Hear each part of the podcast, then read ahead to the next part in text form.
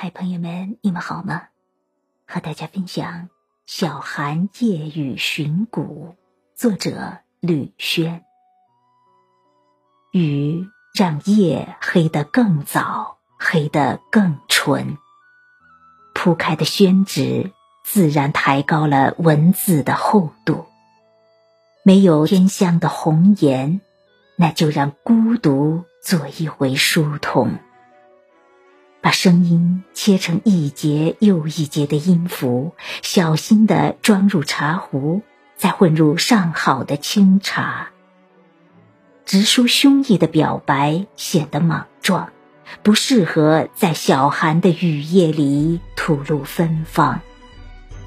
既然喜欢如乳欲滴的忐忑，那就让茶水多翻滚沉浮一会儿。做一回看客，效仿履直鱼钩的姜太爷，谁又会在夜色里游动？雨若把天空当成俗世的鼓面，它奉献给地心的又会是什么雨露？巨大的鼓，又为何对我隐藏真实的内心？